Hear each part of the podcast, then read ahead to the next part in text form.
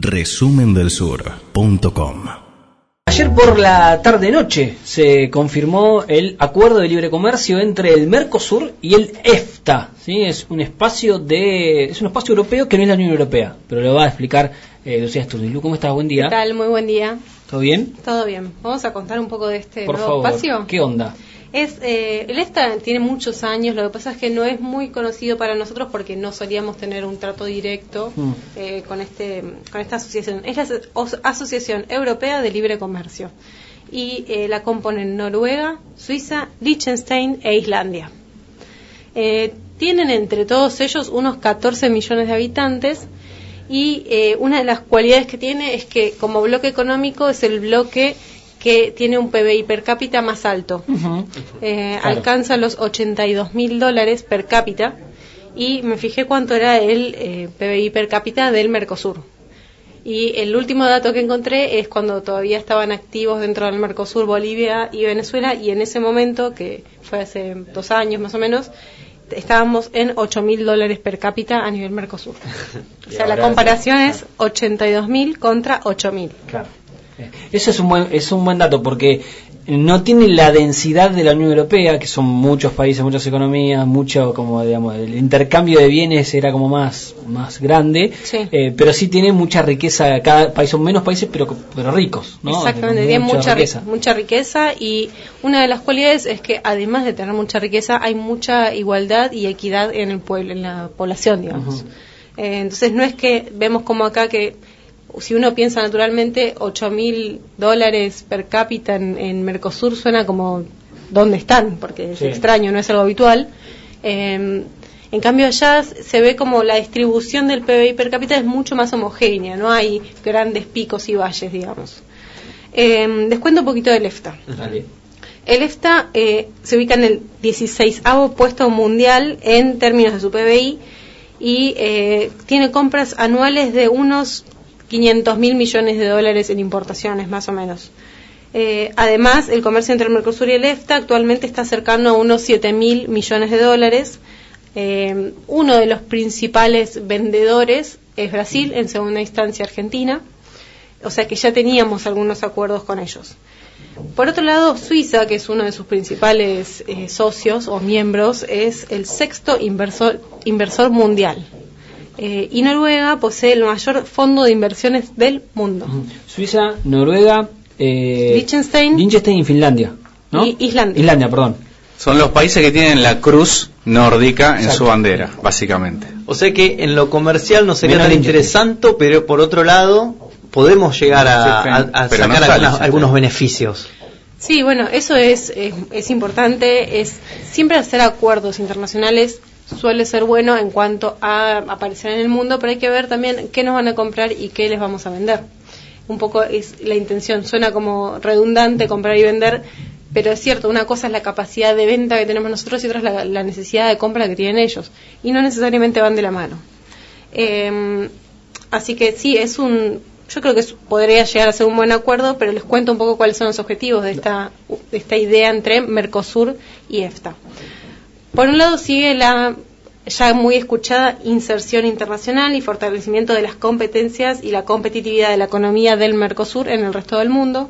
Eso lo escuchamos mucho cuando fue el acuerdo de la Unión Europea con Mercosur, que en todos lados aparece como que ya está vigente y les recordamos siempre que no lo está, que tienen que pasar por todos menos. los congresos y que en este momento donde eh, el Amazonas está literalmente en llamas y, Mm. eh, como hablamos recién hace un ratito, Francia, que tiene muchos intereses en contra de esto, es cada vez más difícil de que salga, de que se firmen los, los papeles, digamos. Eh, por supuesto que uno de los puntos fundamentales para la Argentina es atraer inversiones, es algo que lo venimos escuchando en los últimos años, fundamentalmente desde que asumió este gobierno, y tiene mucho que ver con este acuerdo que ya estaba pensado, ya estaba en los papeles, pero como que no se había llegado a, forjar el Sí. documento. Después de la, de la- del preacuerdo con la Unión Europea, lo que habían anunciado era un acuerdo con el EFTA, un acuerdo con Corea del Sur y un acuerdo más que ahora no recuerdo, pero no había fecha. O sea, como que bueno, vamos camino a avanzar. Este, y ayer sorprendió con la rúbrica, digamos. Exactamente. Eh, ¿Qué va a seguir? Un poco la intención es que haya plazos de desgrabación impositiva para mejorar la estructura productiva, reducir el impacto de lo que significa traer también esos bienes hacia Argentina y lo que significa para nosotros exportar, el costo que tiene para eh, el momento de la llegada de los bienes a destino. Eh, ¿Qué más? ¿Qué Eh, tipo de producto le podemos comprar a, a estos países? En realidad comprar no es tanto el interés, sino el interés mayor está en las inversiones. Eh, las inversiones se van a basar fundamentalmente en tres ejes, que van a ser minería, sector energético y sector man- eh, manufacturero. No vamos a comprarle algo distinto a lo que le veníamos comprando. Recordemos que ya teníamos un comercio con estos países. No lo teníamos tal vez como bloque, pero sí como país independiente, Argentina con eh, Suiza y con Noruega fundamentalmente. Eh, y lo que le vamos a vender va a ser prácticamente lo mismo de lo que venimos haciendo. Carnes, vino, miel, maíz, eh, algunos productos diversificados, pero muy pocos, aceites vegetales, frutas secas.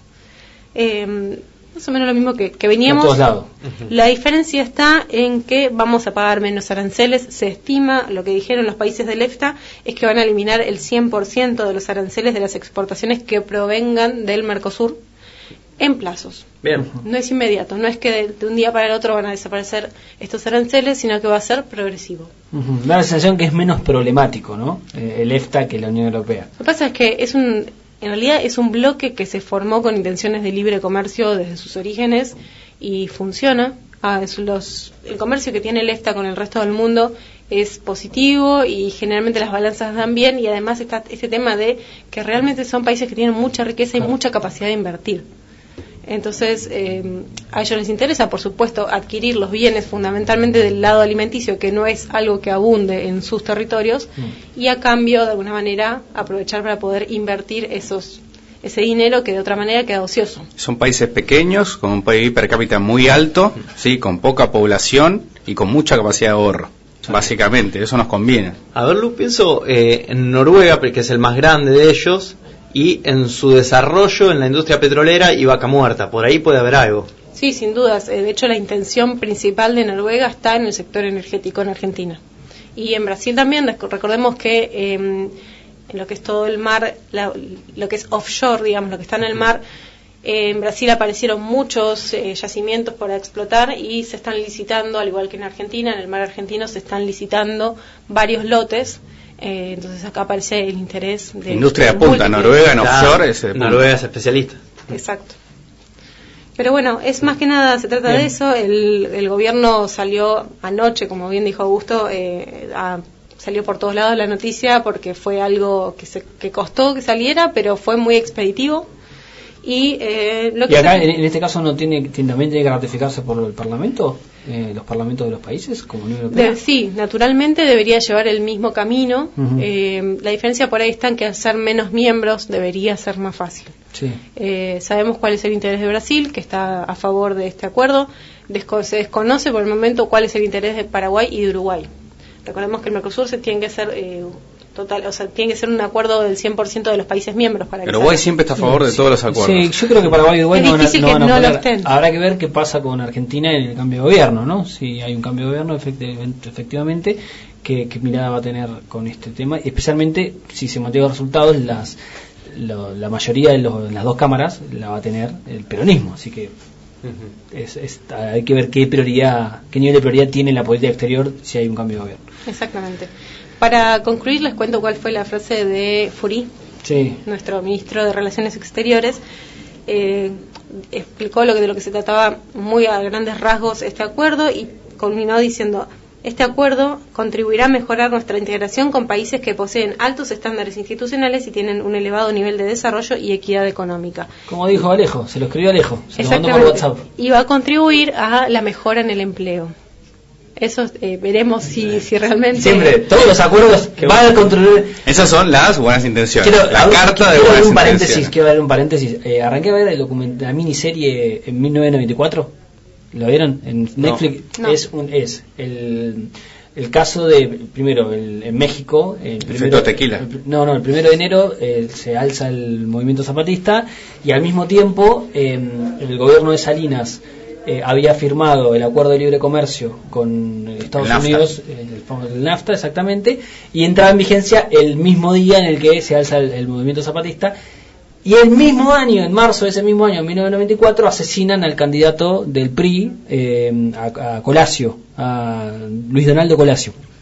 Bueno, nada, es un documental que está bueno si quieren verlo. Mexicano. Mexicano, todo es- habla de, de ese, del 1994 de México. Y el discurso... También es el año del efecto tequila. Claro, Por eso el discurso de Salinas, el presidente que firmó el NAFTA, era el acuerdo de libre comercio del Atlántico Norte va a contribuir en las mejoras en los empleos, etcétera, etcétera, Es etcétera. un discurso repetido. Podemos decir que no sé si hubo tanto empleo. en Técnicamente, México. eh, te voy a hacer una pequeña corrección. Técnicamente sí creció el empleo en México. ¿Cuál? El de las maquiladoras, Sí. las ensambladoras. Sí, el empleo de En la ensamblar en la frontera, ensamblar lo que se va a eh, exportar a Estados Unidos. Bien, pero bueno, el dato de- del discurso siempre cuando se defiende un acuerdo de libre comercio es el, es el mismo. ¿Algo más, Lu? Lo último es que nada, eh, próximamente vamos a ver qué, qué pasa con las cuestiones de naturaleza regulatoria, servicios, inversiones, cuestiones gubernamentales, eh, aduaneras, los obstáculos técnicos que pueden aparecer todavía se desconocen. Eh, las cuestiones, las bar- barreras sanitarias y fitosanitarias, que estos países son muy, tienen estándares muy altos.